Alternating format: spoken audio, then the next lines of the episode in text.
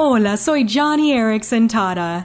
Recuerdo que cuando yo era niña, mi papá solía leernos cuentos de hadas a mí y a mis hermanas antes de dormir. Me encantaba la parte al final, cuando papá decía, y vivieron felices para siempre. Nunca tuve que preguntarle a papá qué significaba eso, pues todo mundo sabe lo que significa felices para siempre.